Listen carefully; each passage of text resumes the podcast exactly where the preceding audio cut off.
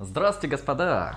Сегодня, в этот прекрасный день, мы собрались, чтобы обсудить некоторые вопросы этики. Дальше я расскажу, о чем мы будем конкретно разговаривать.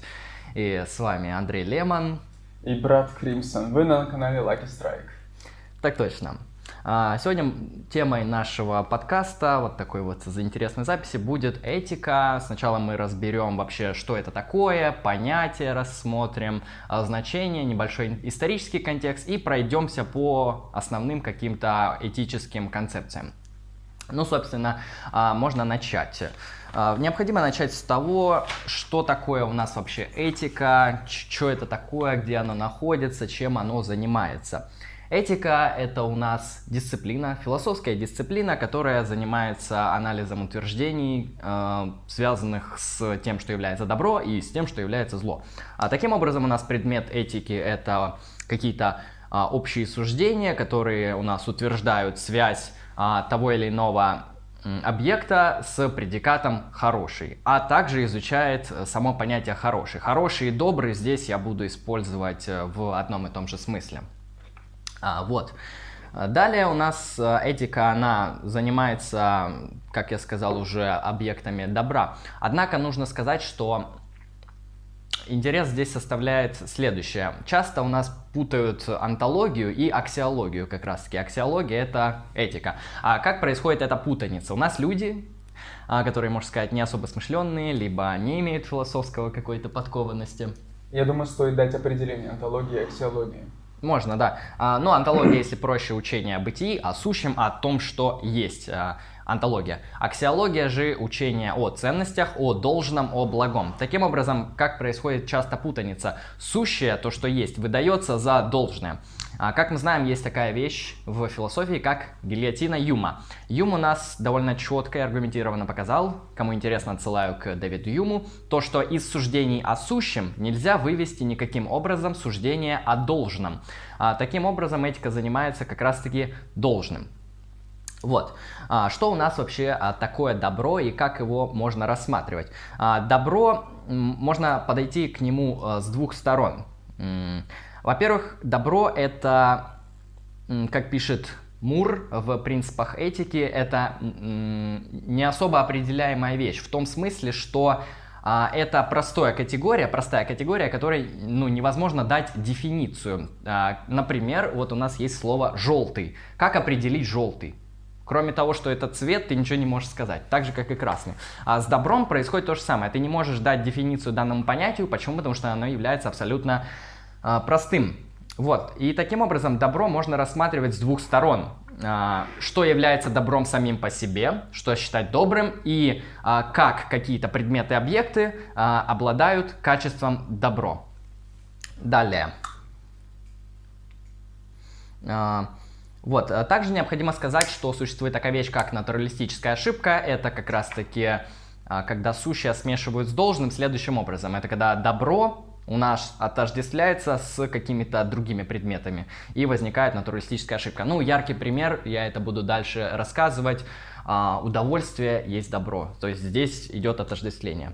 А, а если еще точнее сказать, а, ничто иное, кроме как удовольствие, не является добром. Вот, если Но уточнить. это, насколько я помню, одна из этических концепций. Верно, это этическая концепция гедонизма, мы к ней а, позже перейдем. А, далее. Таким образом, как я уже сказал, можно устанавливать этические отношения между а, предметами и изучать добро а, само по себе. Вот. Этика таким образом исследует качество предметов, а, которые являются добрыми или злыми, то есть утверждение о них. И как ни странно, там можно делать э, то, что называется устанавливать истину и ложь. Однако, если установлены определенное количество посылок и введены определения. Далее. А, перейдем теперь к рассмотрению м, самих этических учений и дадим небольшую историческую справку.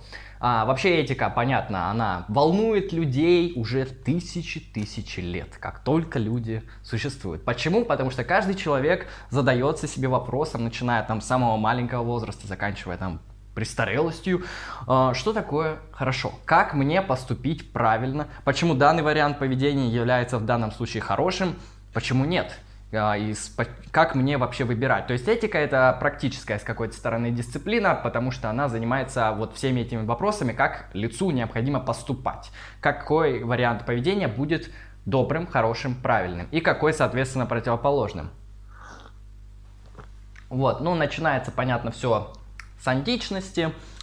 Платон, Аристотель, эпикурейцы, стойки римские, они все занимаются вопросами этики.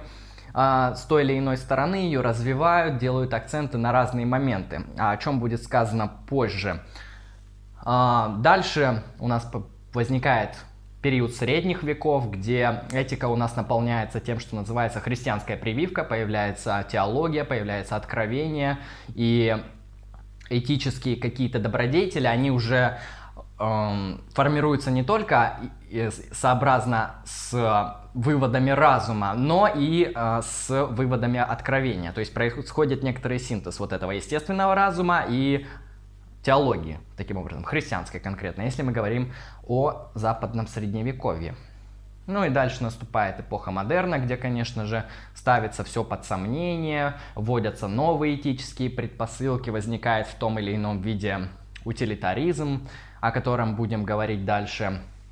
Ну и конец 19 века, начало 20 можно охарактеризовать в том или ином смысле как упадок этики, как наличие появления морального нигилизма, обесценивание вообще понятий добро-зло, ликвидация вообще этих критериев, то есть нивелирование этики. Ну, так уж ли нивелирование? Как раз таки нет, потому что этика, она, как я говорил, она абсолютно фундаментальна для человека, и он, мне кажется, Естественно, из своей природы исходя, человек всегда задается вопросом, что хорошо, что плохо. Однако в философии мы видим, появляются в какой-то момент а, позиции, которые говорят, что все эти этические утверждения, они как бы ничего не значат. Нет, я думаю, я думаю, что это трансформация этики, потому что даже утверждение о том, что этические утверждения теряют свой смысл, это тоже дискуссия в рамках этики, в рамках этической топики. Можно, можно, в принципе, так э, рассуждать. Но я бы сказал, это не ее ликвидация, да, а ее упадок, ее закрытие с какой-то стороны. Однако 21 век уже возвращается интерес к этике, потому что как-то людям сложно жить без этики.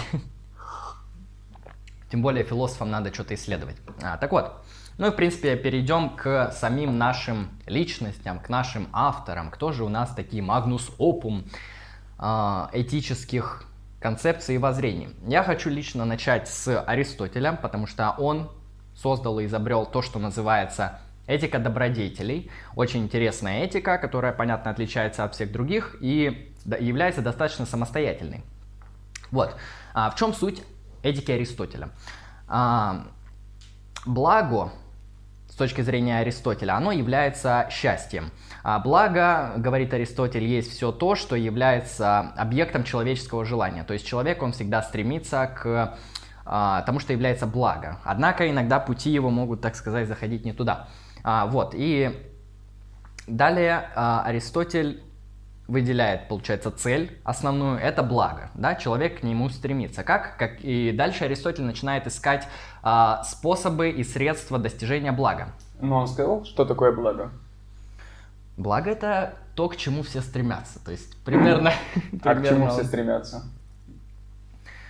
Закрытый вопрос Аристотеля. Все стремятся к благу. То есть, ну да, в принципе, тут кольцевая аргументация у него. Ну, это как Марго говорил об утилитаристской этике, да, когда спрашиваешь, что такое счастье, да, это то, чего все хотят. А чего все хотят? Счастье хотят. Да, ну вот я вспомнил у Аристотеля счастье переводят обычно, да, а у него в оригинале стоит слово эвдемония, а, и это, если смотреть древнегреческий, можно сказать состояние процветания. Вот типа у человека есть потенциальное бытие, где он является полностью актуализованным, процветающим. Это же он называет благополучием, и с точки зрения Аристотеля именно к этому человек всегда стремится. То есть это и есть а, человеческое благо. Вот, а, и, и, вероятно, это процветание, оно зависит от того, ну, чем оно представлено. Это зависит от того, в каком обществе это все рассматривается. То есть в отдельных традициях будет благом считаются разные вещи. Абсолютно верно, поэтому я уточню, что Аристотель это у нас не современный человек абсолютно, это древний грек, а, это человек, который апологизировал в том или ином виде рабство, иерархию, очень любил аристократию, монархию, очень отрицательно относился к демократии. Поэтому да, нужно понимать, что если этика Аристотеля вам не заходит, то тут есть свои основания, потому что это абсолютно другой исторический человек философ великий. Хорошо. Аристотель выделяет, а, как я говорил, а, необходимые средства для достижения эвдемонии, а, то бишь счастья. И эти средства он выделяет и называет добродетели. Выделяет он два вида добродетелей, интеллектуальные и моральные. Интеллектуальные добродетели по Аристотелю, они получаются и приобретаются человеком в результате систематического его обучения, то бишь это конкретная уже деятельность, которая направлена на то, чтобы человек в том или ином виде был а, добродетельным. Это уже будет то, что называется интеллектуальная добродетель. Второй вид добродетели – это моральные добродетели. Но это такие простые добродетели, которые лицо получает на основе а, привычки. Ну вот вас там мама научила, то есть а, убирать в комнате надо или наоборот. А, и вы на основе привычки, в принципе, это делаете. Вы даже не анализируете, зачем вам на это надо. Ну то есть, а, насколько человек привержен существующей на тот момент морали, да? Верно, да. То есть получаемый ее, он ее получает, вот эти вот моральные добродетели, можно сказать, непосредственно. Абсолютно. Ну, из традиции, они ему сразу как бы даются. Далее. Основной принцип которым необходимо пользоваться а, при м, добродетельных поступках. Так как добродетели у нас помогают достичь счастья, а, нужно знать, что такое добродетель. Поэтому Аристотель вводит понятие золотой середины. Что это такое? А, добродетель определяет Аристотель, это а, среднее между двумя крайностями, то бишь а, крайностями поведения, понятно. И, например, вот есть у нас две крайности. Трусость и безрассудство. Что же будет между ними среднее? По правилу золотой середины Аристотель здесь выделяет то, что он называет смелость. Смелый человек, он не трус, он не сыч, он как бы готов э, поступить мужественно. И безрассудный человек, это другая крайность. Это человек, который не видит вообще ничего, он просто несется сломя голову на то или иное действие. И смелость, то есть доблесть, а, это как раз-таки серединная добродетель между этими двумя крайностями, которая является а, благой. Вот. И а, Список добродетелей, нужно сразу сказать, у Аристотеля является открытым, а, потому что все добродетели не перечислить, тем более общество меняется, какие-то понятия вообще могут устаревать и выходить, так сказать, из практики оборота, там, например, про клятвы. Кто пользуется клятвами в 21 веке? Мне кажется, это так чисто риторически говорят, типа, я клянусь, честное слово. Да, практика это уже ушла. Далее. Ну, я еще перечислю несколько добродетелей, а, которые он выделяет. Это щедрость, гордость, скромность, остроумие. А, все они являются серединой между двумя крайностями. Ну, например, гордость. Ну, эти добродетели – это моральные добродетели, да? Да, моральные. То есть, к примеру, а, является ли щедрость добродетелью, это тоже вопрос открытый. Но полагаю, что как раз-таки во времена Аристотеля она и считалась благодетелем. А, да, да. Ну, щедрость это вариант поведения социального. А, между чем? Между жадностью, то есть когда ты мои деньги, мое имущество, никому ничего не дам, даже печеньку не одолжить другу. И расточительность, когда тебе име, у тебя имеются те или иные материальные блага, а ты их вот так вот растрачиваешь. Это, кстати, современная проблема, есть такие люди, расточительные абсолютно. А, и, а, ну и скупость тоже ну, скупость, жадность можно это, в принципе, в одну категорию записать. То есть а, здесь вопрос не в словах, да, какие используют. Нет, есть... я имею в виду, я имею в виду, что, что одна крайность, что другая крайность, как проблемы присутствуют в любые времена, я полагаю. Верно, да, абсолютно здесь согласен. Актуальные вещи говорим, хотя Аристотель жил давно. А, вот, например, гордость, мне интересна такая добродетель. Здесь я хочу поставить вопрос о том, насколько вот христианство и, его, и ее этика сочетается с этикой Аристотеля. Вот смотрите, есть у нас добродетель гордости.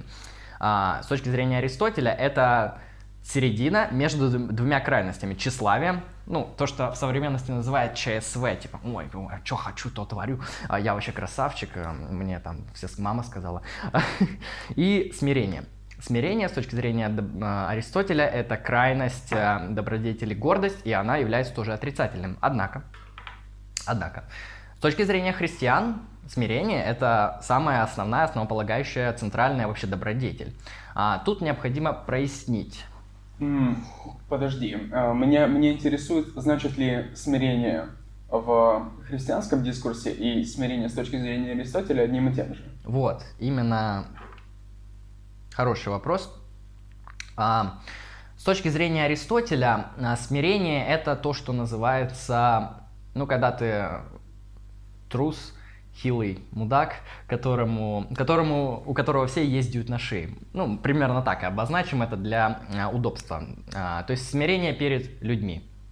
А, это с точки зрения Аристотеля отрицательная характеристика и плохая. Ну, то есть ты себя настолько не уважаешь, что у тебя просто на шее ездят. А что говорит нам христианство? Оно, конечно, говорит о смирении, но оно говорит о смирении перед Богом. Именно перед Богом, а не перед людьми, хотя иногда может пересекаться, конечно, а, данные множества. И здесь, конечно, разные понятия они употребляют. То есть Аристотель говорит о смирении перед людьми, а, что плохо. Христианство говорит о смирении перед Богом, что хорошо. То есть смирение перед Богом, когда ты полностью доверяешь свою волю Богу и отождествляешь свою волю с Божьей и творя тем самым божественную волю здесь становясь богоподобным в каком-то смысле. А, вот, а, далее. А, четыре основные добродетели, которые выделяет Аристотель. Как я говорил, список открытый, но вот с точки зрения Аристотеля четыре являются основополагающими. Первое – это мужество. Вторая – умеренность. Далее – справедливость и мудрость. Ну, или благоразумие. Извини, я прерву. Угу. Вот, если благодетель – это середина между крайностями, то какие крайности находятся по сторонам от умеренности, от благодетелей под названием умеренность? умеренность. Что имеется в виду? А, умеренность с точки зрения Аристотеля это примерно то же самое, что и а, скромность. А, то бишь, ты можешь быть абсолютно неумеренным, а, так сказать, агрессивным пассионарием, который а, вносит в общество, в какие-то другие социальные отношения абсолютную смуту в силу того, что вот ты не можешь сдерживать себя. То бишь ты просто поддаешься своим инстинктам. Это одна крайность. А вторая крайность это когда ты вот хикан, то есть забитый абсолютный сыч, который вот просто боится все что угодно сделать.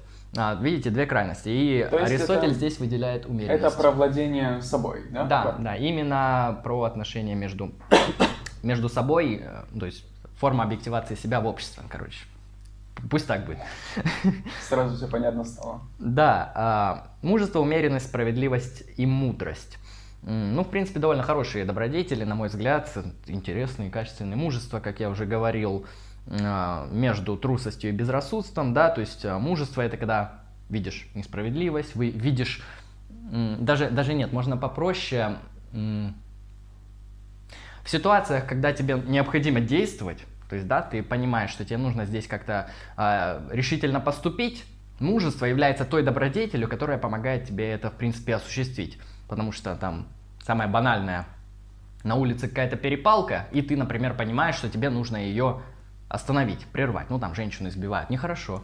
Хотя если женщина другая. Вот, с точки зрения мужества, то есть мужественный человек ворвется в эту перепалку и прекратит ее. А трус, он же как бы останется на своем а, и пройдет, пройдет мимо. Вот. А, добродетели таким образом у нас, как видно, средства для достижения счастья. Человеческое благо это у нас, как говорит Аристотель, это деятельность души а, сообразно добродетели. Ну, душу Аристотель понимает по-своему, можно сказать просто, что душа есть человек, да, потому что у него душа это форма тела. Вот. А, однако возникает несколько проблем с этикой добродетелей, как бы она многим не нравилась. А, есть э, такие вещи, такие качества человека, к которым задаешь вопрос, а стоит ли здесь придерживаться золотой середины? Может быть, эта добродетель а, должна быть накапливаема в бесконечность, то есть насколько возможно. Например, а, есть такая добродетель, как ум интеллектуальность, то есть, ну, все, что связано с человеческим умом. А, вроде как добродетель, да, то есть человек умный. Подожди, подожди. um, и, насколько я помню, Аристотель делил, um, ну, добродетели, верно? На интеллектуальные и моральные. Да.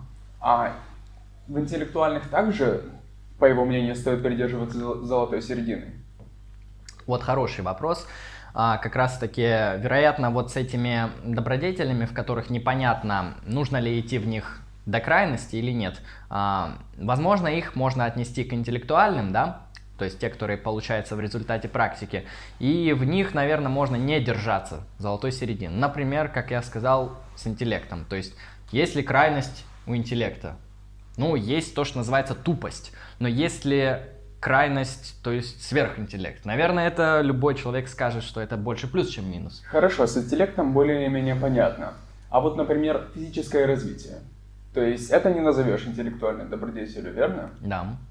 Um, и с крайностями тут тоже вопрос. Сейчас я проясню, что насчет физического развития. Uh, Аристотель бы назвал то, что ты объяснил, как физическое развитие здоровьем. И очевидно, ну то есть добродетель здоровья. Очевидно, ее можно реализовывать через физкультуру, да, и через поддержание своего, те, своего тела. А, поэтому абсолютно быть хилым, так сказать, не следить за своим телом, это крайность, это нехорошо, это не здоровье, это ведет к болезням. И обратная крайность у здоровья, это когда челик просто перекачивается, занимается изнуряющим спортом, который по факту на выходе к раннему довольно возрасту уже приводит его организм чуть ли не в плачевное состояние, то есть когда изнашиваются суставы, сосуды и так далее. А, ну, вы это намного знаете. Вот, то есть э, Аристотель бы осудил человека, который перекачивается, потому что он не следит за здоровьем. А, поэтому тут тоже нужно иметь а, то, что называется середину. Ну, с Аристотелем, в принципе, что еще можно добавить? То, что его этика, она напрямую связана с политикой, а, с его метафизикой. То есть, если изучать его в целостности, то его система этическая довольно четко вкрапляется в, и зависит от его этики и метаф... Ой, от его политики и, и от его метафизики. Вот. Если вопросы у нас есть, если нет, то могу к следующему перейти. Давай дальше. А, следующий философ это у нас Кант. Такой вот неожиданный скачок. Кант. Почему Кант? А, он основополагающий, а, кто-то его записывает в создатели такой этической концепции, как деонтология. А, и... Можешь дать определение, пожалуйста? Да, то есть деонтология – это этика долга. Сейчас будем прояснять, что такое долг, какие категорические и гипотетические императивы есть и так далее. Кант — это у нас философ эпохи просвещения. Что он, он, что он хочет сделать в этике? А, в своих работах «Основы метафизики нравственности» и «Критика практического разума» он хочет а, выделить э, то, что называется моральный закон, всеобщий для всех. Он, а, Кант, он хочет найти моральные суждения, которые априорны, которые не зависят от опыта. Универсальные. А, универсальные во всех случаях и всегда применяемые. А, он выводит эту штуку и называет категорический императив. Сейчас я проясню, а, что такое категорический императив. Вообще у него есть а, два вида императивов. Императив — это нек- некоторая формула приказа, разума, воли. Но этот сам, так, сам Кант так говорит. Если попроще, то... То, что должен. Да. Выделяет он два императива. Гипотетический и категорический. Рассматривая гипотетический императив, он приводит к следующему выводу, что данный императив гипотетический, он зависит от условий опыта. То бишь он, так сказать, не априорный, а постериорный, не чистый. А по формуле он выглядит примерно следующим образом. X должен сделать Y, если желает достигнуть B. А, примерно так это выглядит. Данный э, императив, он зависит от опыта, от условий, и поэтому в силу изменения опыта изменяется данный императив, изменяется данное правило поведения и выглядит уже другим способом. Вот можно привести пример. Um, аргумент маргинала по поводу абортов. Тоже он назвал его гипотетическим императивом, и выглядит он так.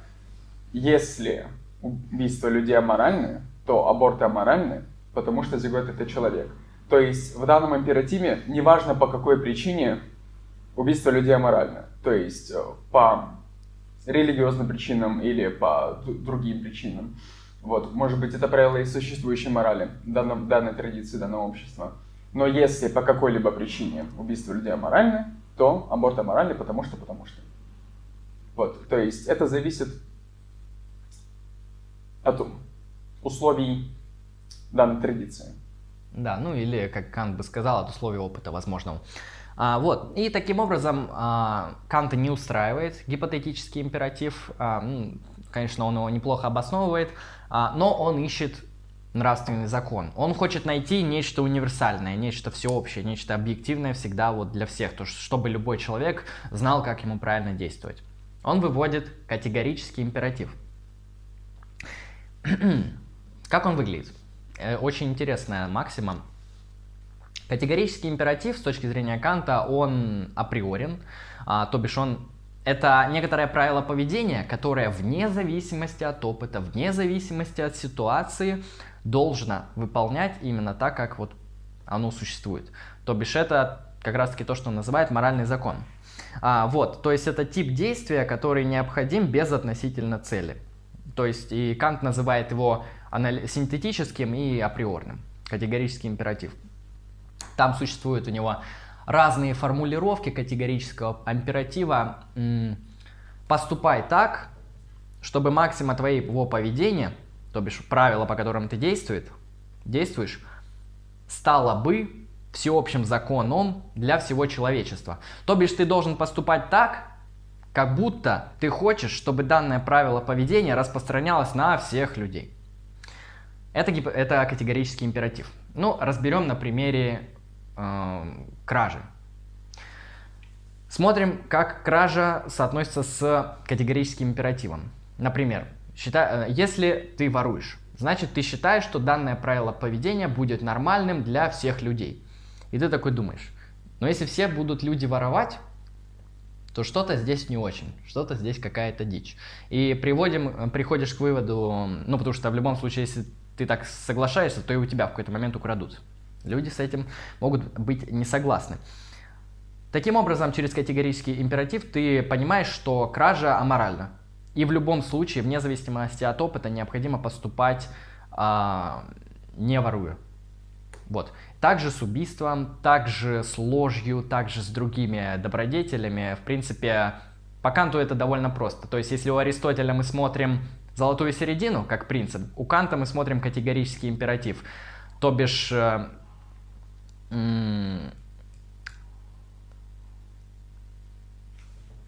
то бишь Извини, угу. я тебя прерву.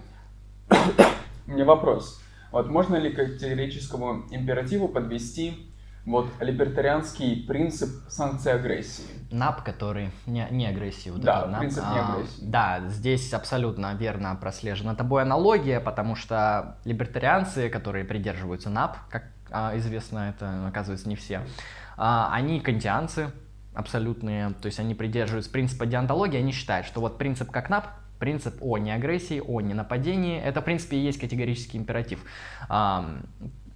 который в случае, если ты нарушаешь НАП, то, во-первых, тебе, к тебе можно применять насилие раз, и к твоему имуществу можно применять ну, как действие.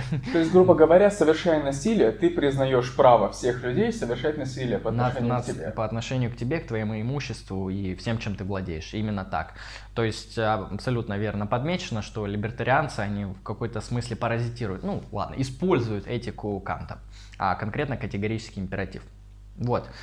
А, также, также в категорическом императиве важно отметить у него вот две формулировки. Первую я уже сказал, а вторая, она звучит следующим образом, что необходимо действовать согласно максиме, ну то бишь такому правилу поведению, в котором, а, в котором человека, человека личность, нужно рассматривать как цель, и ни в коем случае никогда как средство. И вот из этих двух определений категорического императива, это на самом деле одно определение, просто оно вот раскрыто с разных сторон. А, и состоит то, что Кант называет моральный закон. То бишь нельзя поступить по отношению к человеку как к средству. То есть мне нужна эта женщина исключительно для секса. Мне нужен этот парень, чтобы я там получил от него только там какой-то денежные, материальные иные блага. Нет, лицо нужно всегда рассматривать как цель человека mm. с точки зрения Канта? Ну, смотри, если вот первую формулировку, ее можно примерно представить как универсальную, то со второй уже есть, на мой взгляд, некоторые проблемы, потому что мы тут уже рассматриваем человека как ценность. как э, высшую ценность, да, вот в данном случае. То есть такой вот антропоцентрический подход небольшой. Верно, верно. А это ж тоже вопрос о ценностях, это тоже, с этим тоже можно поспорить. Ну, э, я понял твой вопрос, а, твое замечание. Да, Кант это человек эпохи просвещения, то бишь он считает разумом мы можем многое познать, а разумом обладает с точки зрения просвещения человек, Поэтому человек, конечно же, важная ценность, высшая ценность, ее никогда нельзя использовать как средство. Можно сказать, Кант это вводит как аксиому, свой гипот... Э, э, категорический императив. А, да, то, что человек всегда как цель, не как средство, потому что это всегда будет противоречить категорическому императиву. Вот.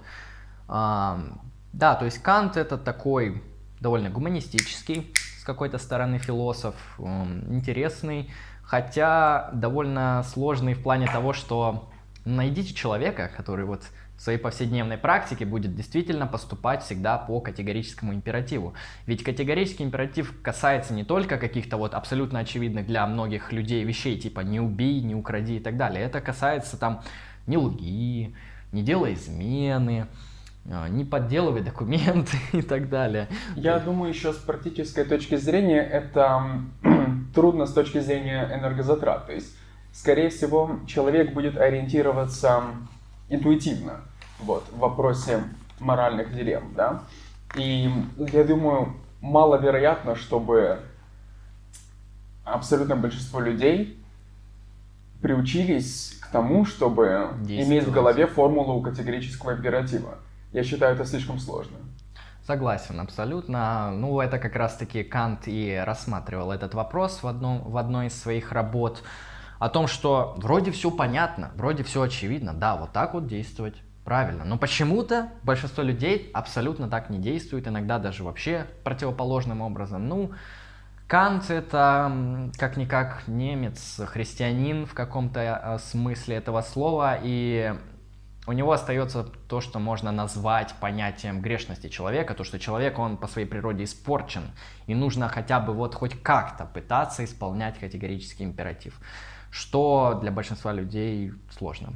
Но это вопрос принципов, да? Точки. Если, если, ты, э, если ты христианин, тебе можно его исполнять, потому что, ну, как бы Господь тебе за это какие-то плюшки воздаст. Хотя с точки зрения Канта это немного неправильно, потому что это уже похоже не на категорический императив, а на гипотетический, потому что есть определенные условия. То бишь, я действую так, потому что мне Бог предоставит это, там, Царство Небесное и так далее. А, То есть, да, в каких-то случаях подозреваю, что а, выражения категорического императива могут легко противоречить а, тем ценностям, которые он преследует. Верно. То есть э, для Канта христианская этика, она с точки зрения его является в основном в большинстве случаев категори... Э, гипотетическими императивами, потому что поступай так, получишь это. То есть условия опыта введены. С точки зрения Канта нужно вот поступать как должно. То есть Существует вот этот X, как надо поступать, вне зависимости от чего угодно, ты должен так поступать. Есть у тебя эти условия опыта, нет их, всегда должен так поступать. Для Канта это будет правильно. И наоборот, для него будет как бы не очень хорошо, если ты поступаешь на первый взгляд, да, хорошо, не убиваешь, не воруешь, но это делаешь, чтобы что-то получить. Вот это Кант уже, можно сказать, вводит корыстный мотив, и с точки зрения Канта это вот уже элемент опыта какой-то вкрапляется, и это уже апостериори, апостериори поступок, не априори. Вот. По Канту, в принципе, что еще можно добавить? Саня, Саня, можешь чекнуть? Идет запись, нет? Идет. Хорошо. Сейчас тогда лопну еще раз.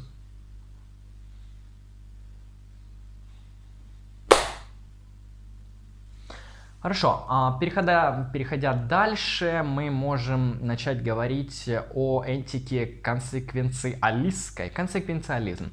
А, что это у нас такое? Если до этого мы рассматривали деонтологию, то бишь этика долго кантовская, сейчас мы рассмотрим консеквенциализм. А, это этическая позиция, в которой основным, основным ее видом является такая этика, как этика утилитаризма. Думаю, о ней много слышали. А, В чем заключается этика утилитаризма? Ну, а основной представитель Джон Стюарт Милль, ну и другие. Пусть... И, извини, можешь еще раз объяснить, как относится кон консеквенциализм к утилитаризму? Угу. А консеквенциализм это общее родовое понятие к утилитаризму. То есть утилитаризм это один из видов консеквенциализма, потому что э, в этой этической концепции есть еще вот несколько других. Они очень схожи, поэтому их вот так вот объединяют. Консеквенциализм это учение о пользе, да? А, да, то бишь э, здесь основной принцип, основной постулат, примерно как у Канта категорический императив, звучит следующим образом. Нравственность поступков – то бишь является ли поступок хорошим или плохим, зависит от его последствий. То есть consequence — это последствия, последствия переводятся, а, а конкретно сколько данные последствия приносят удовольствие или страдания. А, вот такой вот довольно простой принцип, то есть необходимо ориентироваться на последствия. Как определить, э, что данный поступок является моральным с точки зрения утилитаризма? Нужно посмотреть на последствия. То есть, в принципе, а, тут не важен сам поступок, а важны его последствия. Как говорится, лес рубят, щепки летят. А, далее, а, тут у нас происходит то, что называется отождествление удовольствия и добра. И вводится принцип пользы, как мы видим. И здесь появляется то, что называется цель оправдывает средства. Мы можем здесь это уже увидеть. А, и интересная такая особенность у утилитаристов, сложно говорить, является ли с точки зрения утилитаризма человек нравственным. То бишь, X поступает так-то, с точки зрения утилитариста нельзя сказать, что он нравственный, потому что нужно смотреть на последствия. А, таким образом... То можно... есть это можно определить только постфактум? Да, и только ориентир будет на последствия. То есть можно сказать, здесь человек это как бы такой слепой актор, а, и важны только последствия.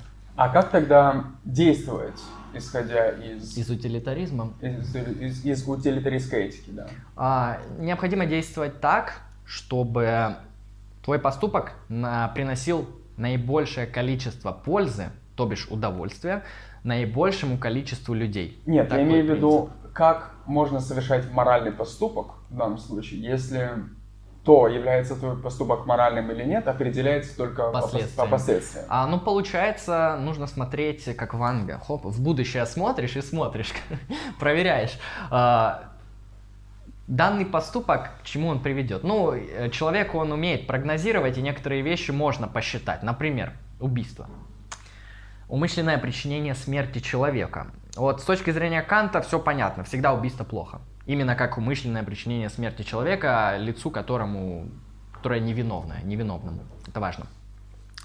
С точки зрения утилитаризма, мы, в принципе, можем в некоторых ситуациях прибегнуть к убийству, если знаем, что данный поступок принесет а, много пользы да, для большого количества людей. Вот, то есть, ну, необходимо как бы головой, типа, думать с точки зрения утилитаристов, вот прогнозировать на будущее.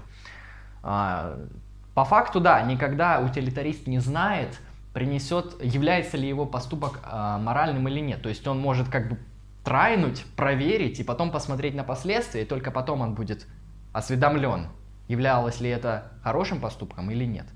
А, ну, это как в компьютерных играх, где твой выбор определяет последствия, и ты заранее не знаешь, что будет дальше. Да, в принципе, верно подмечено, хорошая аналогия. И лицо, оно не может всегда. То есть тут полагание идет на разум человека. Типа вот чел, челик, он прогнозирует, что вот этот поступок привезет такие-то последствия, они будут хорошими, следовательно, так поступить надо. А потом он уже смотрит как постфакт, постфактум. Вот. Это, ну да, то есть основной принцип морально то, что приносит наибольшее счастье наибольшему количеству людей. Счастье тут отождествляется с удовольствием, несчастье со страданием. Интересная такая вещь получается. Ну, принцип удовольствия, да. Да, да. С гедонизмом схожим. Вот, то есть консеквенциалист смотрит у нас а, на последствия. Ну, у нас вообще существуют разные консеквенциалисты. А, существует то, что называется гедонизм в разных его вариациях. А, какой принцип у нас гедонистической этики? А, удовольствие физическое, так сказать, блаженство, вот это вот хорошее, а, сенсуальные вот эти все прекрасные вещи, они отождествляются с тем, что называется добро И поэтому получать удовольствие хорошо. А, какие у нас основные гедонисты в истории? Ну, в основном это Эпикур и эпикурейцы. Говоря далее, можно упомянуть э, нашего всеми знакомого античного философа Эпикура, который тоже у нас являлся гедонистом.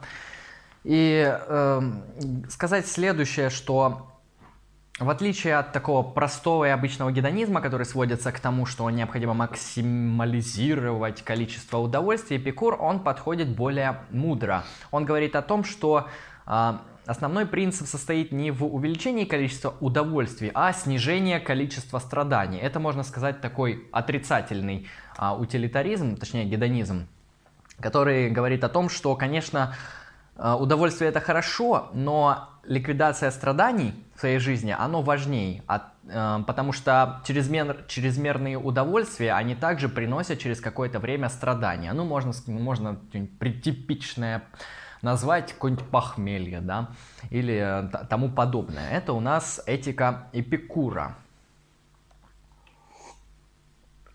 Далее мы перейдем к 20 веку, к интересным философом. Начнем с Ницше. Что делает Ницше? В отличие от других философов, чем до него не занимались. Ницше, он вообще ставит под вопрос мораль, нравственность, этику. А, он пытается найти ее какие-то исторические основания, он пишет работу «Генеалогия морали», то есть происхождение морали, он сводит ее к некоторым отношениям, к традиции, которая возникла в какой-то момент в обществе, исходя из тех или иных практик. А, вот это, как мы когда-то разбирали. Ницше, если проще говорить, он является моральным имморалистом. Он сам себя так называет. Это значит, что нету с точки зрения Ницше какой-то абсолютной морали, абсолютно правильного варианта поведения. Есть э, то, что называется перспектива точка зрения того или иного человека, там, класса, сущности, неважно. Неважно, кто субъект, важно, кто смотрит и а, какие суждения он выносит. Поэтому Ницше, он, недолго думая, выводит то, что называется не одну мораль, не одну моральную систему, а две. А, мораль господ и дальше, как уже а, мы знаем, мораль рабов, которая в какой-то момент победила мораль господ, взяла власть и начала торжествовать. Вот, Ницше, он таким образом вообще критикует понятие абсолютной, объективной, независимой морали. Канта он очень не любит в этом смысле и выводит э, вот просто две разные морали. Можно поступить даже круче, Ницше он вывел две, можно вывести 22, то есть это там уже дело вашего случая. Если вы сможете как-то грамотно обосновать большое количество моральных систем, моральных утверждений, перспектив, то вот вы, можно сказать, следуете за Ницше. Вот. Таким образом, Ницше, он ставит под вопрос вообще мораль и моральные императивы, приписывая их э, той или иной перспективе. Еще интересно будет рассмотреть такого философа, как Маркса. Маркса, да. Маркс, он просто Вообще у Маркса нет этики в каком-то смысле, хотя можно выделить его, конечно, аксиологию. Но мы попробуем ее реконструировать. Итак, Маркс, господин Маркс. Что хорошо по Марксу? То, что приближает революцию. Если мы находимся, а, кстати, да, вне зависимости от того, в какой формации мы находимся, если мы поступаем прогрессивно, то бишь приближаем а, следующую формацию, например, перехода из капиталистической в социалистическую, далее в коммунистическую. То есть все телодвижения, все поступки, которые будут приводить к тому, что революция приблизится и придет новый прогрессивный будущий строй, это, я думаю, с точки зрения Маркса будет хорошо.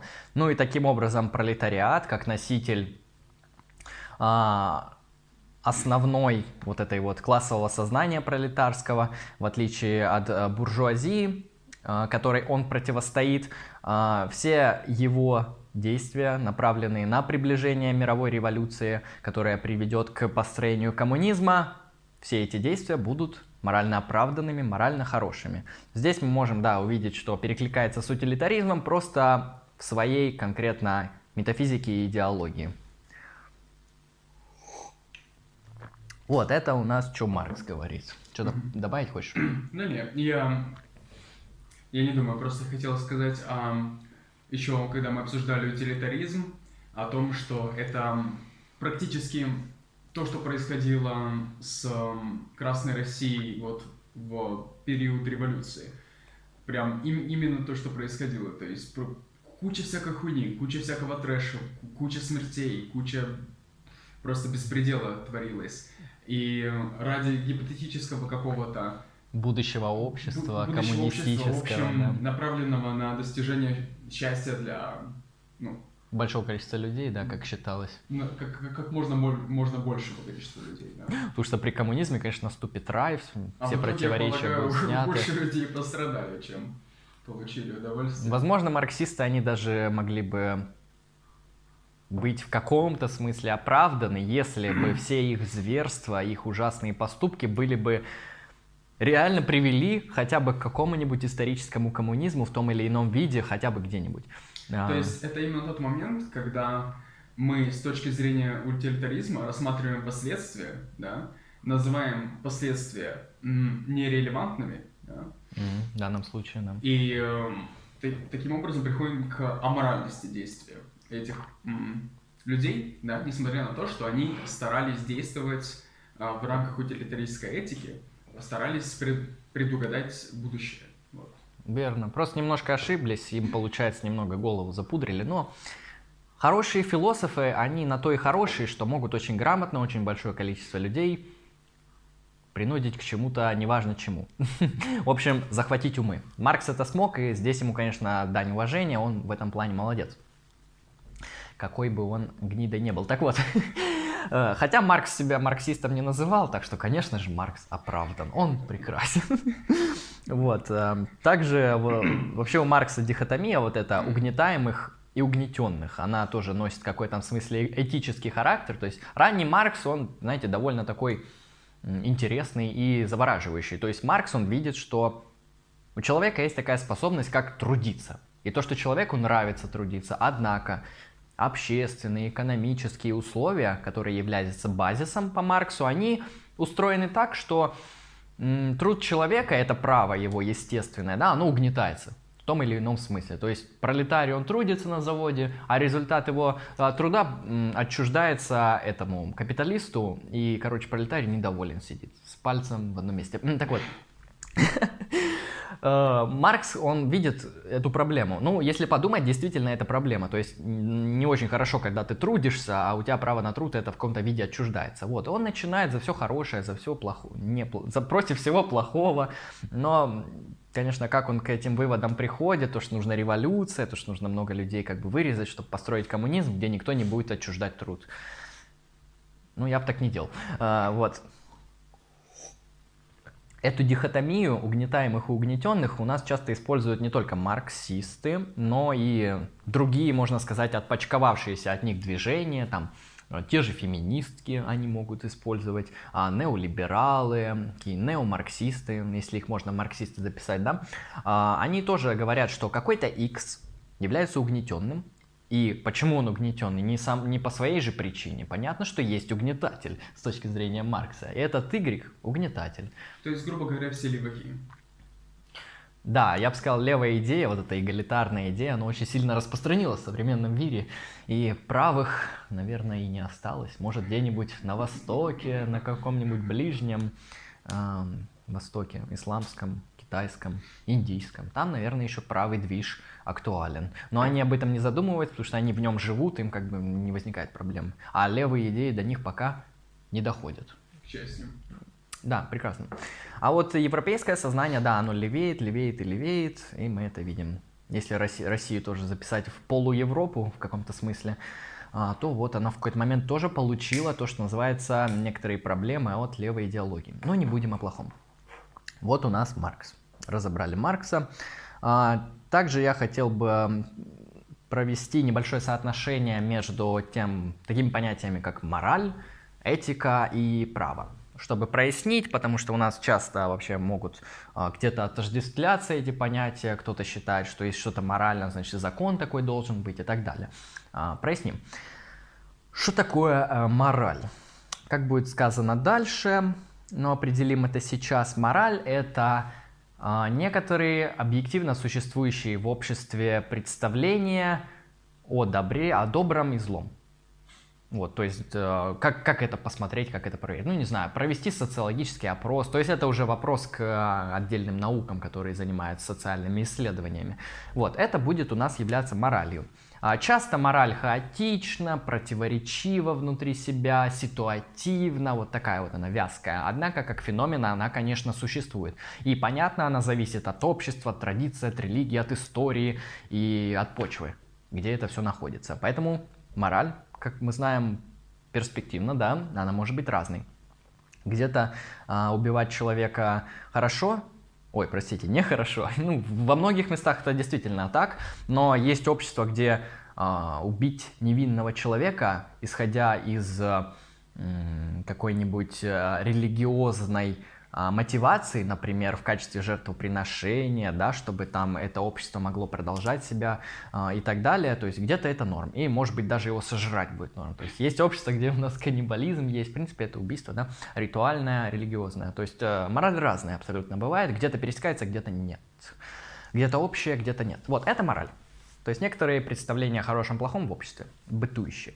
Что такое этика? Как мы говорили в начале, это дисциплина, которая у нас занимается анализом вот этих вот моральных суждений, либо непосредственно их анализирует и работает с ними, либо создает свои, исходя из каких-то предпосылок, выводит выводы, то есть создает тоже а, некоторые регуляторы, а, некоторые правила поведения, да, и обосновывает их, которые мы осуществляли ранее. То есть этика это уже интеллектуальная деятельность человека, которая вот, эм, можно сказать, ее цель а, устранять противоречия в каких-то вот э, моральных, эм, в моральном положении вещей э, или описывать мораль.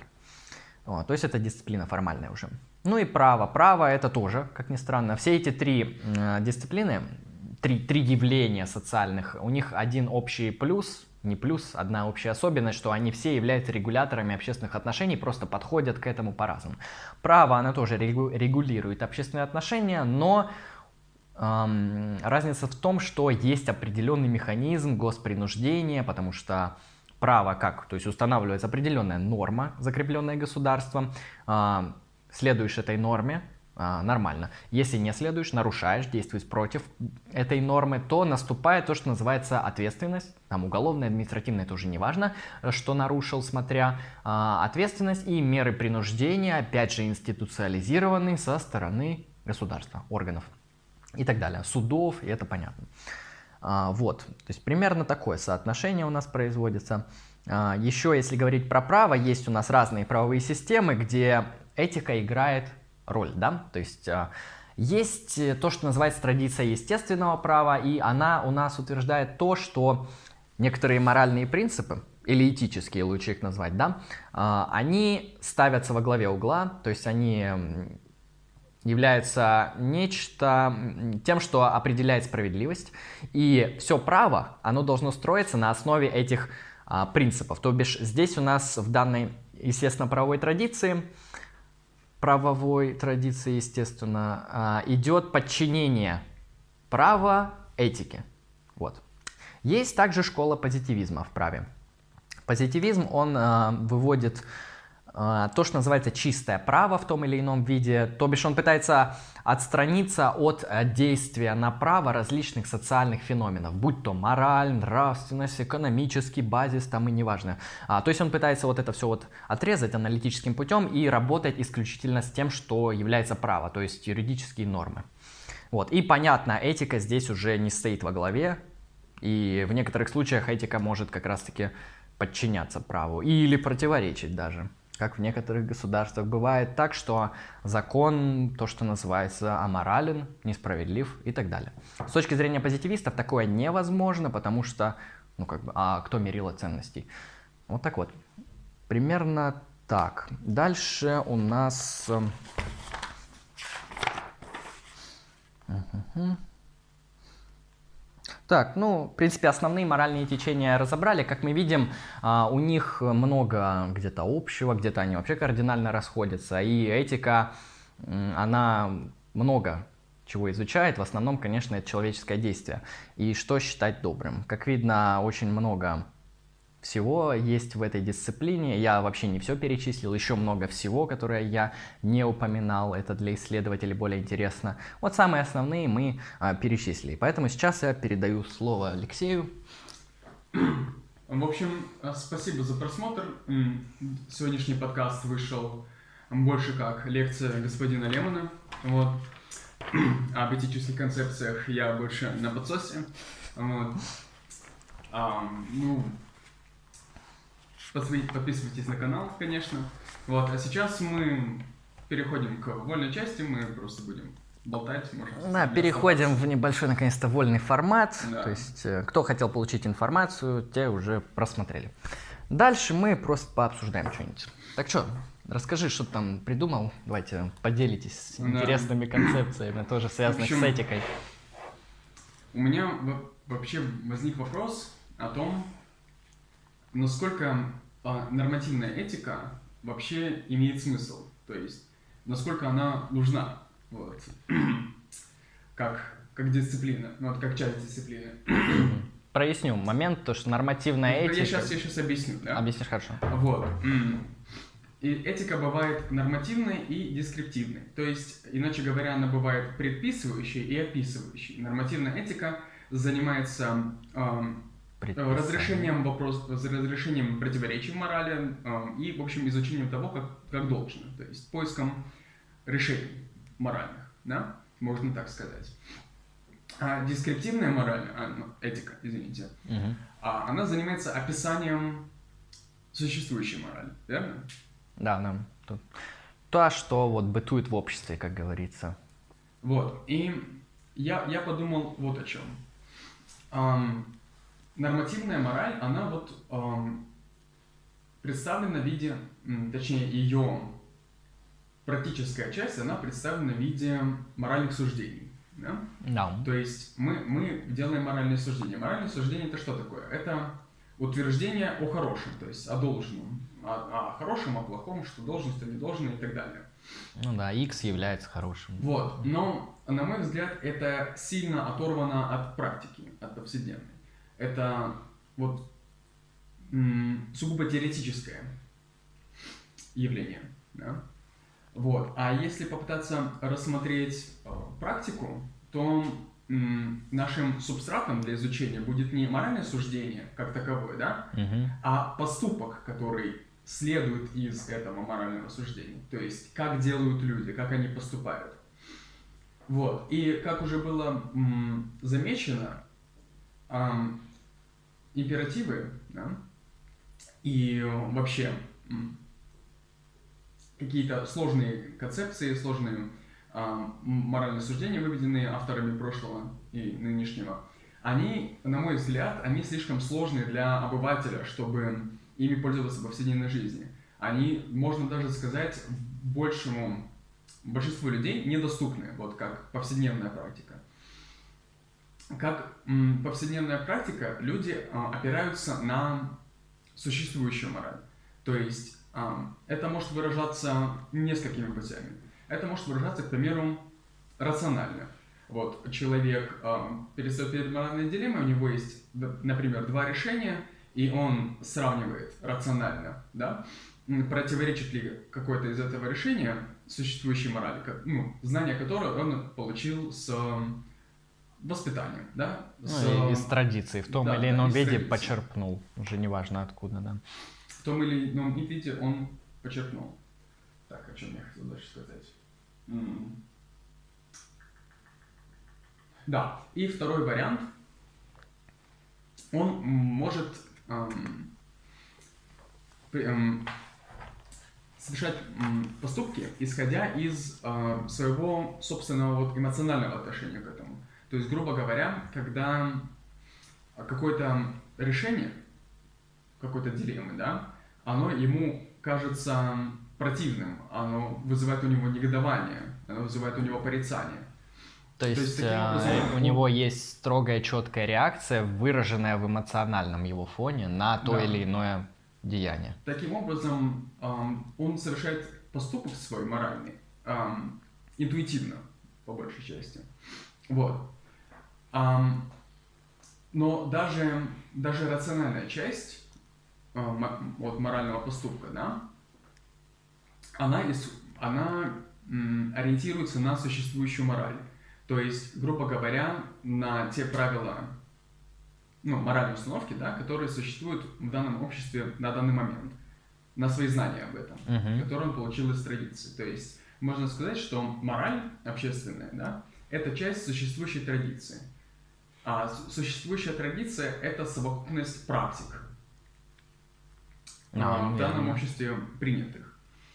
То есть я хочу сказать, что э, моральные поступки человека, то есть его моральный опыт, он зиждется именно на практике, вот, на многовековой практике этого, это, этого общества, что породило традицию, в которой он живет. Да. И поэтому я хочу сказать, что я, конечно, этот вопрос еще не до конца исследовал, но мне кажется, что смысл имеет только дескриптивная мораль, а, потому что она занимается описанием существующей морали, таким образом позволяя лучше понять, как действовать хорошо и как действовать плохо. А нормативная мораль, она больше вот про логику, про рациональную часть. А мы прекрасно знаем, что в существующей морали есть куча противоречий, то есть есть много чего иррационального. Да, есть, конечно, этот элемент. Вот. И так как большинство людей, они ориентируются на практику, да, многовековую, то нормативная этика, она слабо применима, просто по факту. Угу. Ну, вот. то есть ты выводишь здесь, что предпочтительней вот э, ненормативная этика. Да не то что предпочтительнее, она более осмысленная. То есть можно было бы сказать, что должно делать так, как принято, но это было бы тоже нормативным суждением. Да, потому что исходит вот. из посылок, верно. И это, это, это тоже, в свою очередь, бессмысленно. И я просто хочу сказать, что самой нормативной этикой не стоит пользоваться, стоит ориентироваться, ну, да, блядь, понятно, попал в противоречие. Просто хочу сказать, что нормативная она ну, есть к ней вопросы. Я считаю ее даже бессмысленной, можно сказать. И считаю наиболее осмысленной, наиболее м- значимой, работающей, релевантной именно... Для обывателя, как ты говорил. Для, для обывателя. Потому ну, что ему есть... будет как минимум намного проще исполнять ту этику, ну, общество которую... состоит из обывателей. То есть общество формирует обывателей. В большинстве, и, наверное, не все общества, потому что есть многие общества, где кто-то формирует, где элита что-то формирует, где элита задает курс и ценности. Есть и такие. Но если мы да, говорим про каком-то нашем обществе, то ну да, я, я скорее, можно я, во многом согласиться, да, можно. Можешь привести три примера иррациональности? Иррациональности? А, ты имеешь в виду... А, вот... Той иррациональности, о которой ты говорил. А, э, ну, например, ты видишь, как э, твой сосед Вася э, пинает котенка. И ты думаешь, Охуел сосед Вася, сейчас пизды ему дам. Бедный котенок, сука. Мудак ты ебаный. Я думаю, тебе больше примеров и не нужно. Ты понял? Или тебе больше принести? Ну да, то есть в данной ситуации, а, ну, если ее как-то формально описать, то есть Э, можно ли применять насилие к животным. И в данном случае было показано, что с точки зрения эмоций у большинства людей, да, у обывателя возникнет а, негодование, отрицательная эмоция, и, которая, которая покажет, что данное действие оно является аморальным, ужасным. А где тут э, противоречие? А, ну, смотри, тут противоречий не видно, потому что тут у нас нету контекста, где а, возможно найти противоречие. Но мы говорим о существующей морали. То есть я говорил о противоречиях, которые есть в морали. Морали есть ну, существующие, да, в общественной Вот, морали. я попросил привести три примера. Нет, ты попросил привести примеры рациональных вот, эм, моральных поступков. Вот, а, мне показалось, э, что ты говорил о иррациональности как раз э, в контексте Нет, противоречий. А, ну какие противоречия существующей морали? Ну, ну вот, например, их искать например, надо. Эм, допустимость абортов, да? То есть а, тут аргумент Марго работает на 100%. В нашем обществе, ну, вот, аргумент Марго, повторю его, да? Если, если убийство человека аморально, то аборт аморальный, потому что зигот это человек. А, вот, по, по частям рассмотрим, да? В нашем обществе аморально убивать людей? Аморально, не поспоришь. Да. Это, это известно. И тут логически мы выводим противоречие, да? Ам, в нашем обществе аморально, уби- ну, аморально убивать людей, верно? А зигот, ну, то есть совершать аборты не аморально. В большинстве случаев. Потому что есть, конечно, группа людей, которые тебе скажут, да, аборт это полная херня, в основном это христиане, но Но в основном... секулярные люди, люди, которые там за свободу и так далее, они, конечно, скажут, ну, лицо так хочет, зачем ему вынашивать и так далее. То есть э, ничего, Ну, у него не возникнет противоречия подожди. по убийству зиготы. Э, Если что-то аморально, это не значит, что это что-то мы не делаем. То есть э, это аборт может быть аморальным, но при этом мы просто будем делать аборты. А, е- э, е- смотри, хорошо говоришь, э, если лицо будет делать аборт, и оно будет считать, что это аморально, и будет считать, что оно поступило плохо, здесь вопросов не возникает. Возникает вопрос, когда лицо говорит, убивать людей плохо, да, это ужасно, не люблю геноциды, но аборты, ну, ну удобно же, а чё нет, как бы, почему бы не убить? И оно, например, считает, что убийство людей плохо, а, а аборты нет, и это противоречие, потому что и то, и то убийство людей. Потому что зиготы Ну, это то ж есть, люди. э, Вот это вот лицо берет, делает аборт и говорит, как бы, я свое благо считаю выше, чем благо... Знаешь, а, ты можешь сейчас вот в телефоне подрубить диктофон и говорить в него, чтобы я твой голос наложил, потому что тебя лучше было слышно. Мы проверяли, думаю, меня будет слышно довольно неплохо. Ну, посмотрим. Ну, просто тебя не подняется по громкости, если В что. случае чего вы меня просто вырежете, и мой пиздеж Мгм. останется А, в истории. Ну, короче, говори громче, чтобы Да, наверняка, я и говорю все. громче.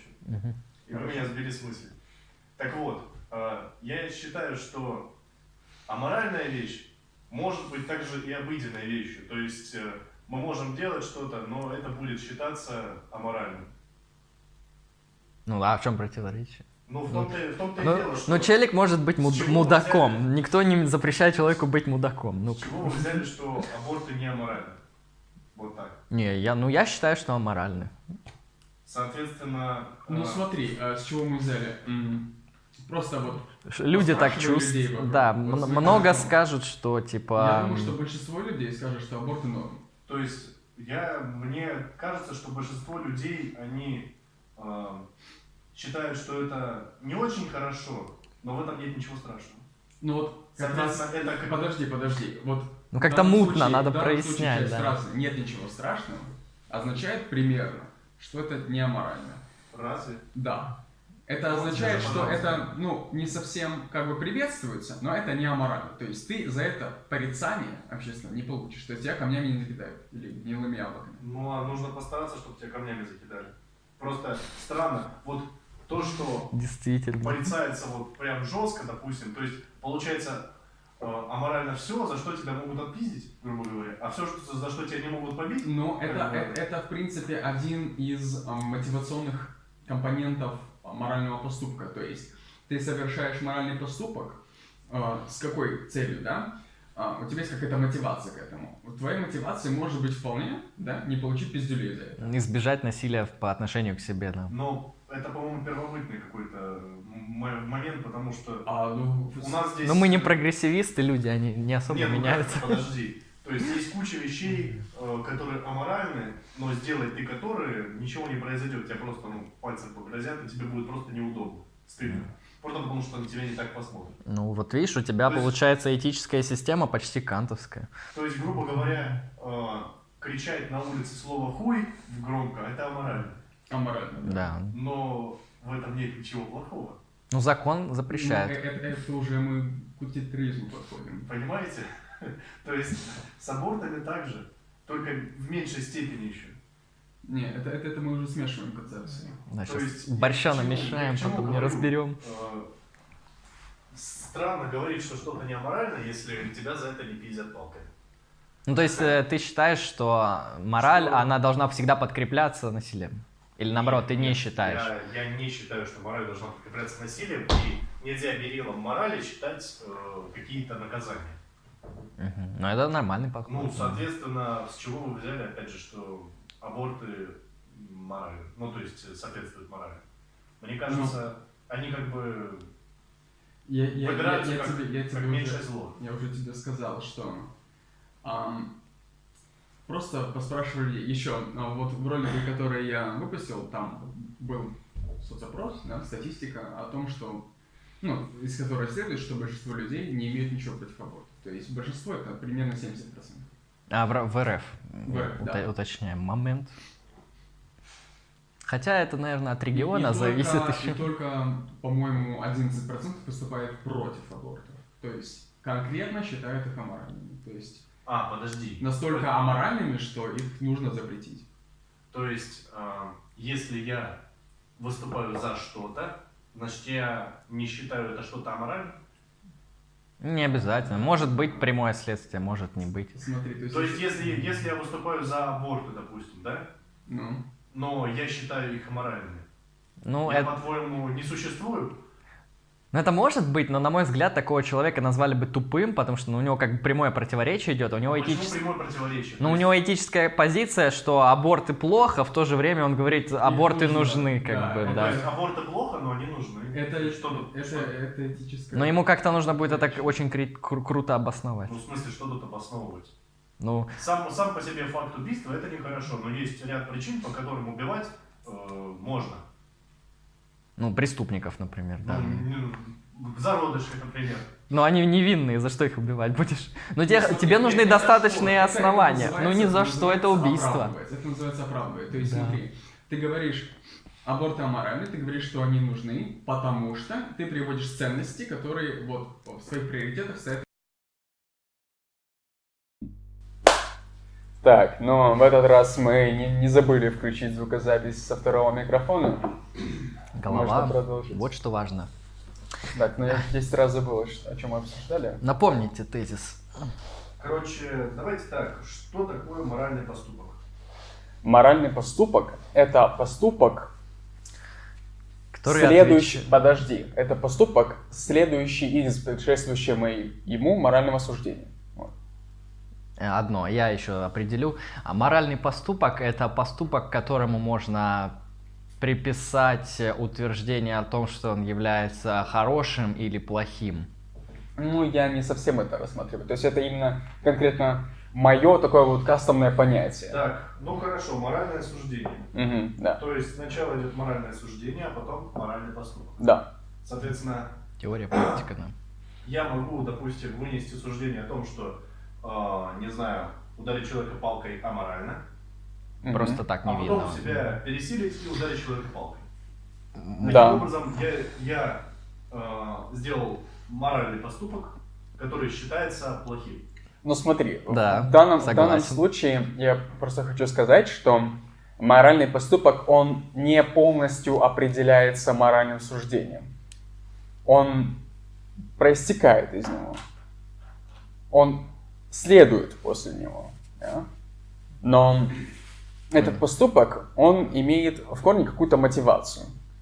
И эта мотивация, она определяется именно вот той иррациональной составляющей, где ты определяешь, что морально, что не морально. Именно чувственно, эмоционально. То есть ты хочешь сказать, что э, если я считаю что-то аморальным, то я этого сделать не могу априори. Смотри, да, если ты, ам, грубо говоря, чувствуешь что, что-то аморальное,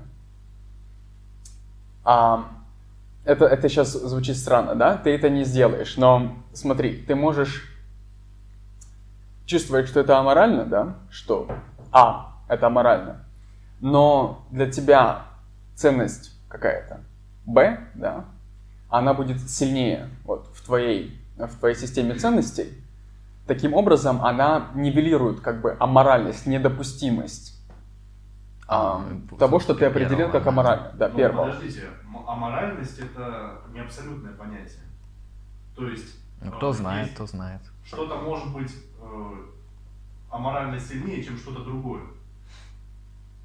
Ну, тут мы два варианта рассмотрели. То есть э, ты считаешь, что утверждение один аморально, и- но по какой-то причине, то есть мотивация определяется, ты поступаешь а, м, противоположно данному утверждению. То бишь, если есть мотивация, то есть есть какое-то второе утверждение, которое ты предпочел. То есть оно вот в этой иерархии ценностей было тобой предпочтено.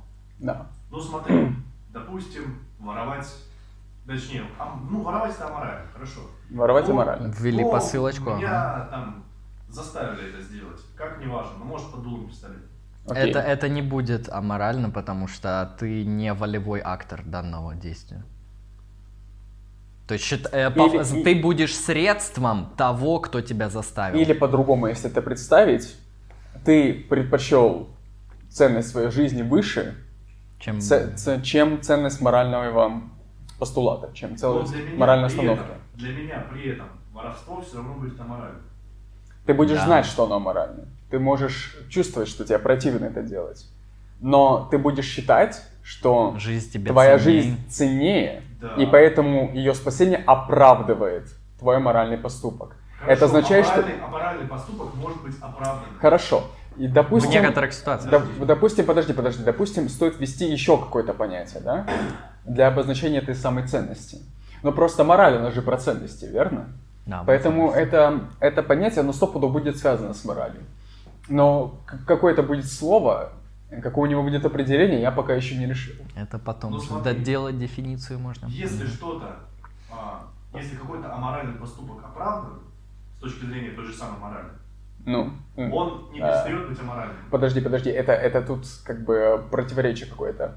А, если аморальный поступок оправдан с точки зрения морали, Ну, той же, той Значит, же что он моральный. понимаешь, Мы же, вот если, да, допустим, заставили меня кого- своровать э, под пистолетом, допустим, да? Но Ну. смотри, кража аморальна, я- а ты украл под дулом пистолета, Значит- ты, ты не поступил аморально, потому что ты не украл. Ты являлся средством того лица, которое То заставило есть, с тебя воровать. этой же морали, мой аморальный поступок оправдан. Это не будет аморальный поступок, потому что тут нет кражи. Кража есть у того лица, кто тебя заставил. Вот он аморально поступил, потому что он украл путем использования тебя. Ты, так сказать, его лопата, ты его средство в данном случае.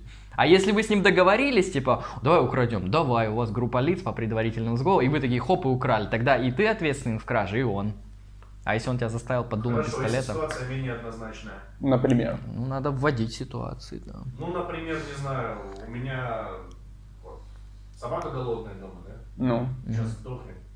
Или А, жена. Денег у меня нет. Да, или жена. Слушай, вот еще лучший пример. Жена и дети. Да. И мне Хор- нужно- хор- мне хорошая нужно воровать, ситуация. чтобы вот их прокормить.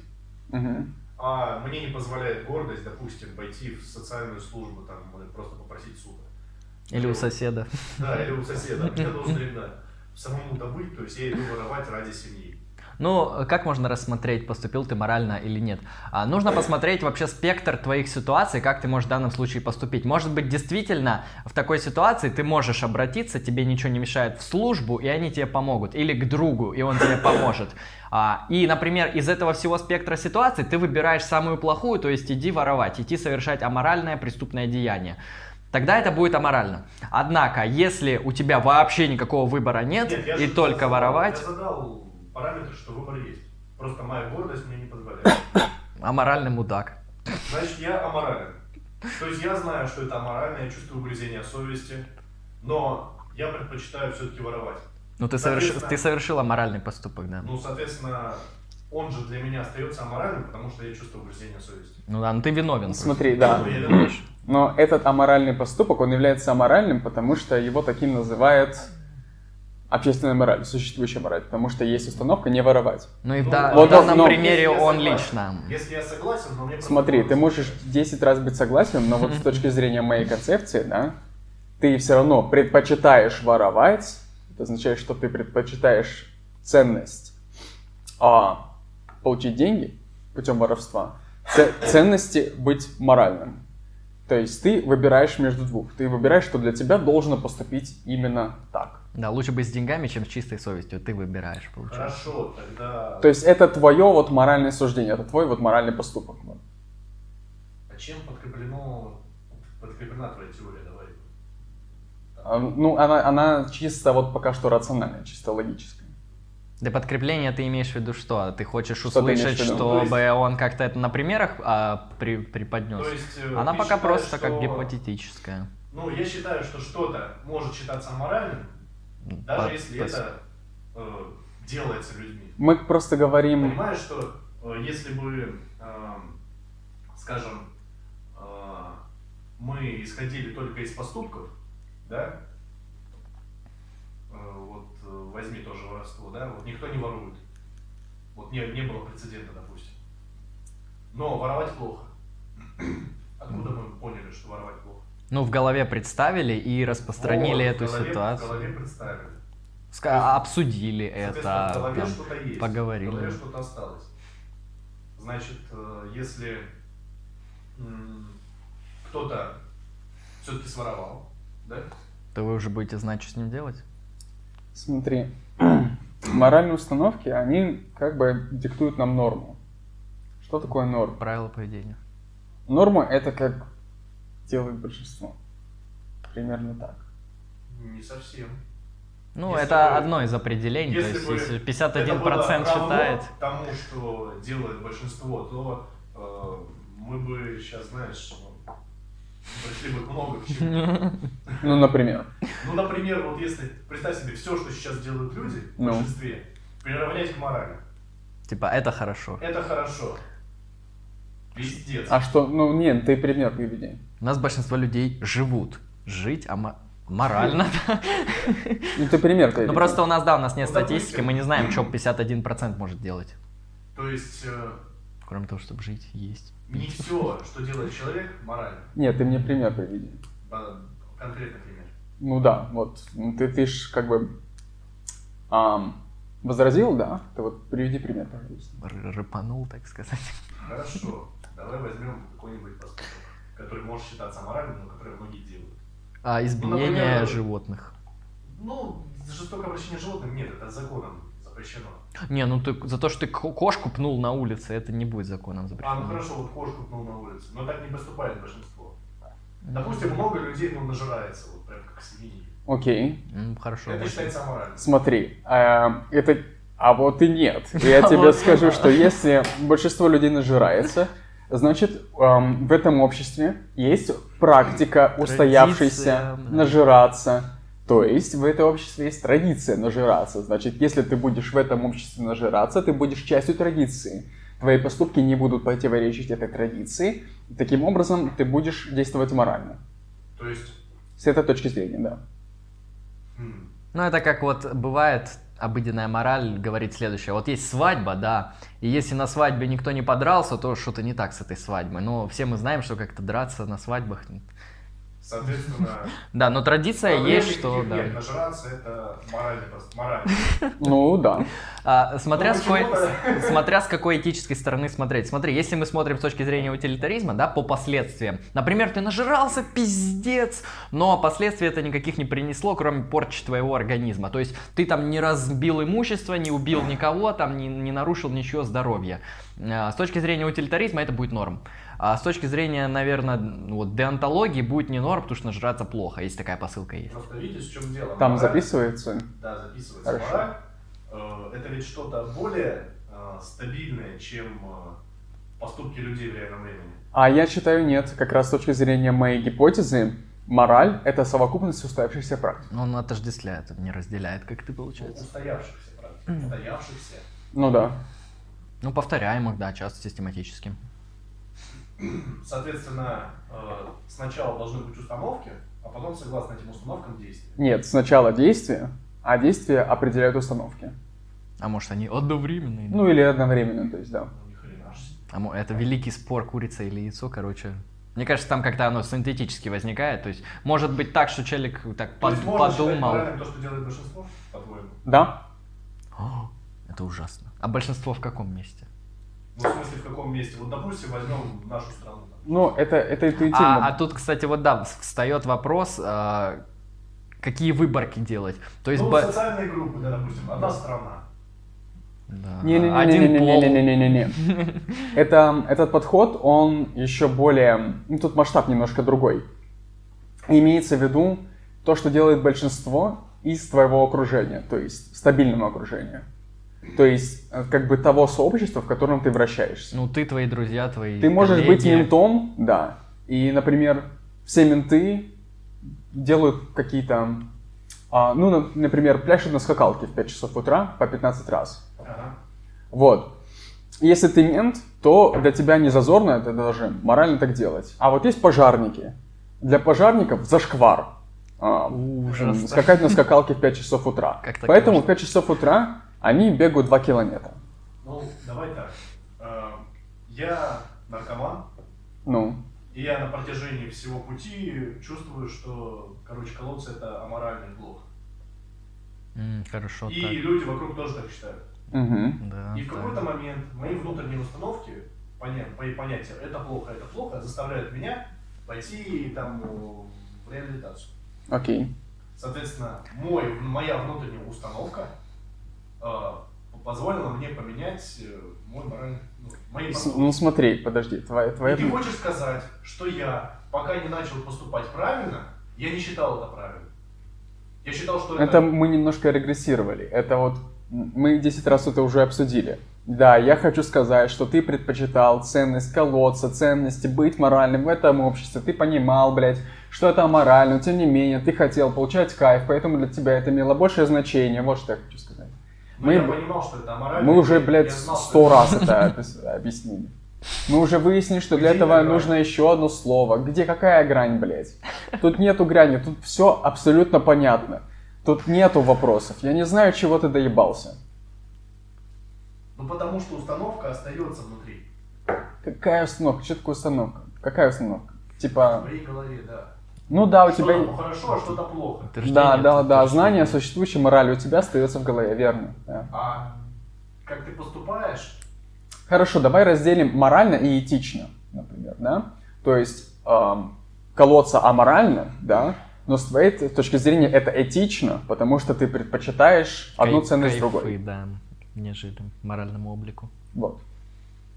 По- По-моему, отличное слово мы нашли. Какой? Этично. Ну, если прояснять его каждый раз, то будет нормально. ну действительно. А вообще лучше свое слово выдумать. Ну да, да. Это мы потом займемся. Вот. Да, аборт обсудили, великие. морали очень расходятся. Ну вот, Это проблема. вот мы ввели понятие этично. Если его вот использовать, тебе все устраивает? А ты объяснил бы хотя бы? Ну смотри, еще раз, да? А, ты знаешь, что э, бить котят аморально. Но тебе, блядь, хочется бить котят. Ты, Душа блядь, лежит. бьешь и плачешь, да? Но, но Да. ты не можешь ничего с собой делать. Ага. Ам, ты вот чувствуешь, что это аморально, ты знаешь, что это аморально, Да. но ам, путем вот каких-то ам, этических вот движений у тебя в голове, ты пришел к выводу, что для тебя ценность получать какое-то, какие-то ощущения от битья Животных. Котят, они имеют большую ценность. Они превалируют над ценностью быть моральным, то есть над моралью. То есть ты То есть ты считаешь, что все поступки полностью контролируются моим я?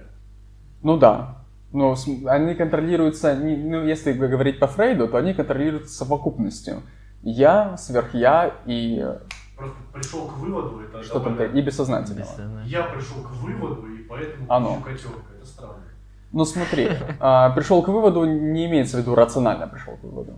Интуитивно можно. Интуитивно. А, моё- выводу. моя суть как бы пришла к выводу, то есть какими-то... Мой субъект решил. Смотри, мы смотрим по факту. Ты так сделал. Это означает, что ты, мне, да. это означает, что ты счел допустимым так сделать. Потому что, ну, просто, как бы, ты бы не сделал это бы, если бы Да. не счел этого недопустимым. Вот, то есть, вот именно вот на, Хорошо. на этом уровне. А этика это у нас наука о поведении. Нет, бихевиоризм это наука. А этика тогда... Это дисциплина, изучающая... Дисциплина, изучающая, что считать добром, что считать злом. Да. Изучающая добро и то, как оно относится. Ну и связаны с этим поступки. Так я понимаю. Ну и да, можно делать уже выводы, конечно, о поступках. Ну, то есть в каком-то смысле о поведении тоже. Ну, потому что, опять же, Ну, поведение это более широкий с- более термин. широкое, но... Да, потому что а, охватываем- поведение может быть вне этики. Вот такие Да, есть. да. А множество поведения, которое зависит, ну, в смысле, этично или не этично, оно, да, ну вот рассматривается данным предметом, конечно. Ну, хорошо, значит, мораль мы оставили в покое и сказали, что это аморально, но этично. Видеть котенка. Ну, ну, примерно так. То есть нужно, нужно использовать другой, другой термин. Да, нужно, нужно Аморально, но найти это одобряю. Ну, Обсосать про... со всех сторон, а уже потом найти ему определение. Не, определение, оно уже как бы интуитивно понятно, его нужно сформулировать всего лишь и найти как бы слово, чтобы это обозначить, чтобы красиво Потому было. что, ну, я чувствую противоречие, когда задаю тут два вопроса. Какие? Может ли человек осознанно поступать аморально? Может. И остается ли при этом поступок а, для него аморальным? А, ну и смотри, если вот использовать нормы, но- новую терминологию, то да, может поступать аморально, да, этот поступок остается аморальным. Все, то, что я хотел э, доказать, я доказал. То есть да, дело именно вот в терминологии, которую нужно будет... э, Базарили о том, о чем согласны, но Да, да, да. Да- Добазарились, уточнили, прояснили то, что мы Ну смотри, зато мы пришли к каким-то результатам. Да, согласен. Ладно, я думаю, можно сворачиваться. Хорошо, тогда небольшое заключение. Так, господа, сегодня мы обсудили проблемы этики. Я думаю, смотри, а я думаю, заключение мы уже дали там, а Оно сейчас мы было. скажем вот что. Спасибо тем, кто досмотрел до этого момента. Подписывайтесь на канал. Ставьте лайки, все дела. В общем, надеемся, что контент, будет выходить. получился прекрасный. Не-не-не, имею в виду, что контент будет выходить и не раз в полгода, а чуть Почаще, почаще, да. Постараемся сделать все возможное.